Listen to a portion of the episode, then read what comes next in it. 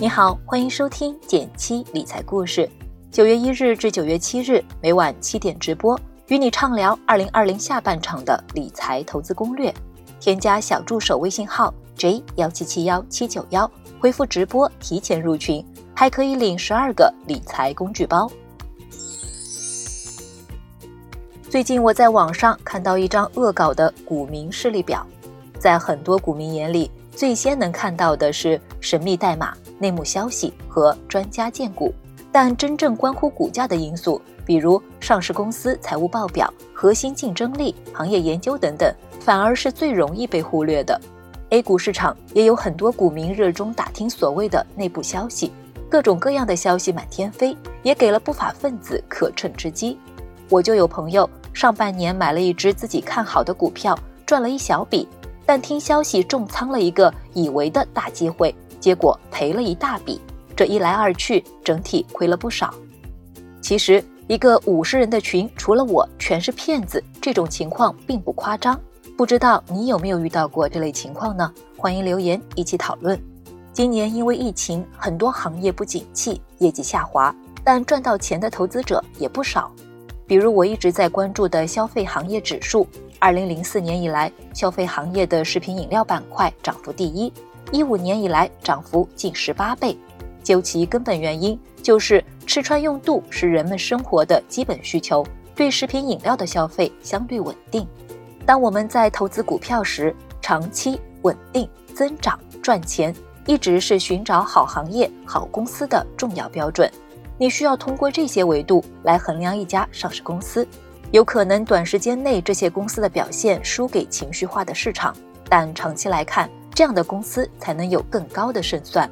在我们日常接触到的消费品中，小到几块钱的榨菜，大到上万块的家电，我们都可以利用这些标准，从中挖掘到一些宝藏公司。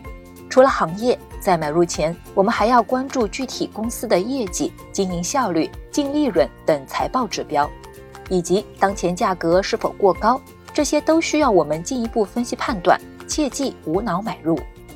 知道了这些，就可以开始参与股票投资了吗？还有两点，我想要提醒你：第一，永远不要借钱炒股。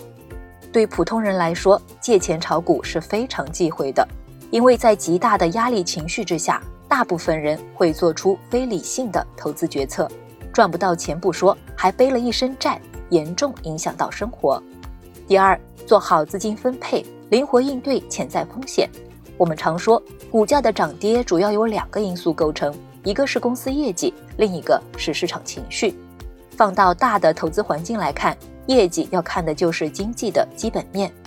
目前国内从消费、制造业等指标来看，经济已经有转好的迹象，但海外疫情防控情况依然严峻，而中美关系也存在许多不确定性。面对潜在的风险，更建议大家做好资金分配。把三年以上不用的钱投入到股票这类偏高风险的资产中。九月四日晚七点，我们准备了一场直播，来聊聊消费升级下如何抓住未来的投资趋势，选到一只好股票。如果你感兴趣，记得添加小助手的微信号 j 幺七七幺七九幺，添加后回复直播，他会拉你进入直播群。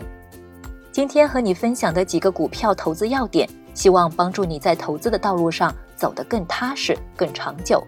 成功的投资不是赚一天两天的钱，而是经历了一轮完整的牛市之后，你不但赚到了真金白银，还收获了宝贵的投资经验，让你在未来的市场中可以做得更好。而是经历了一轮完整的牛熊市之后。如果你想听到更多关于如何选到好公司、好股票、看懂财报等内容，也欢迎留言。好了，今天就到这里了。最后再提醒一下。微信添加小助手 j 幺七七幺七九幺，回复直播，提前加入减七直播狂欢群。